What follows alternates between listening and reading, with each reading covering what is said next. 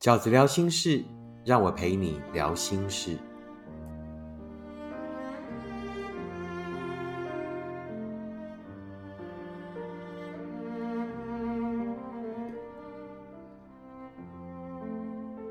大家好，我是饺子。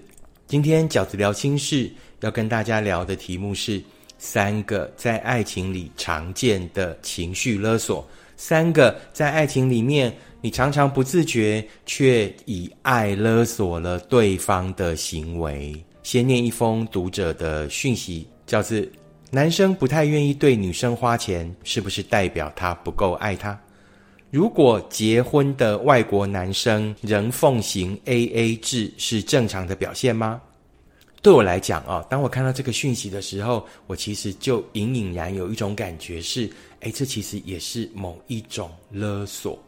我觉得感情是一条长远的路。那如果是刚开始交往，那当然什么都好。刚开始交往呢，对方什么都愿意做。但我觉得，如果彼此是想要呃走长远的路，就应该尽量不要让对方觉得有被爱勒索的行为。以下这三种行为呢，都是我们可能不自觉、可能多年来你因为听人家说，所以就积非成是的情绪勒索的行为。第一个是什么呢？就是你要愿意为我花钱，才是真的爱我。其实这个也就是像这一位来讯息的读者一样，就是觉得说，哎，如果男生不太愿意为女生花钱，是不是代表他不够爱我？这个就是情绪勒索的行为。第一，你要愿意为我花钱，才是真的爱我。我觉得男生或者是对方啊，不要讲男生，女生也是两个相对的人，只要不要小气，不要故意占对方便宜，那不要呢这个当小白脸吃软饭就好了。那其他呢？对方是不是要对我很大方？对方是不是要对我很慷慨？对方是不是要很愿意对我花钱才是爱我？我并不认为哦。我觉得感情呢，其实是一种合伙的关系。什么叫合伙的关系？就是我们两个在一起是很像一个合伙的行为。我要找一个伙伴，找一个人生的 partner。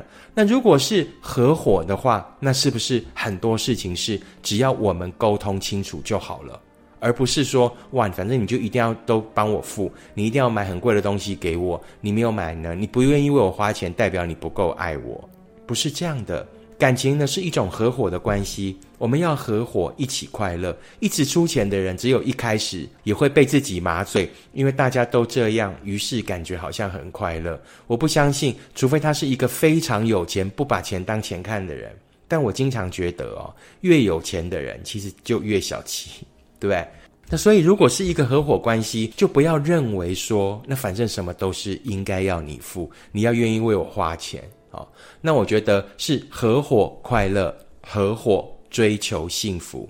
这个伙伴呢，这个合伙关系呢，彼此的关系是什么？互相依靠，是你靠我，我也靠你，没有谁一定得给谁靠，就是你就要让我靠，你要愿意为我花钱。我觉得，如果你在经济的行为上非常依赖对方的话，也很容易在依赖对方的过程里面失去那一个对等性。其实拿人的手软，不是吗？也就是说，我觉得如果感情是一条长远的路，两个人是要走很长远的。其实只要对方不是很小气，不是故意要占你便宜，很多事情你可以摊开来讲，在婚前约会而已，这么简单的事情。钱都不能讲了，那更何况两个人结婚以后，那个生活里面有更多的开销，诶，全部他付吗？要怎么分？那个就是从你们婚前的交往里面，很多事情是可以好好讲，是可以沟通的，然后才能把这种沟通的精神或者是默契一路延伸到婚后的生活。这个就是饺子认为的第一种很容易在爱情里面犯的情绪勒索的行为，因为你爱我。所以你就要肯为我花钱，没有这回事。感情是一个合伙的关系，好吗？第二个，饺子认为很容易在爱情里面出现的情绪勒索行为是什么呢？你如果真的爱我，就会为我做到啊！你如果真的爱我，就应该为我做什么？你如果真的爱我，就应该为我证明什么？在这个关系里面，饺子想讲的是，其实感情也是一种互相的关系。互相做到。记得，爱情不是证明题，不是向你证明我有多爱你。爱情不是证明题，不是单方证明给谁看，说你看吧，我做到了，你看我真的很爱你。是是怎样？仙女下凡是不是？或者是怎样？是国王是不是？谁应该要对你证明？不是，没有谁应该为谁证明说我有多爱你，没有这回事。这种证明式的爱都不是真的爱。你们应该是怎么样？两个人一起对爱证明，是你们两个人要一起携手对爱证明，你们到底有多想要这份爱。这就是感情里面的互相，它是一个互相的关系，是你对我好，我也会对你好，不用害怕当那一个先对对方好的人。但是记得，在对对方好之后，要注意，那对方是不是一个懂得珍惜，是不是一个懂得互相的人。好不好？不要再有这种十八世纪的观念了，这种仙女下凡啊，这种呃大男人主义的观念。如果你真的爱我，就会为我做到。没有人天生应该为你做到什么，没有人应该为你证明什么。所有你期待对方为你做的、为你证明的，都请记得，也要记得为对方做、为对方证明。这就是感情里面一个很重要的态度，就叫做互相。第三个，我们很容易在感情里面发生的所谓情绪勒索的行为是什么呢？就是你如果爱我，就不应该保有秘密；你如果爱我，就应该告诉我所有的实话。为什么？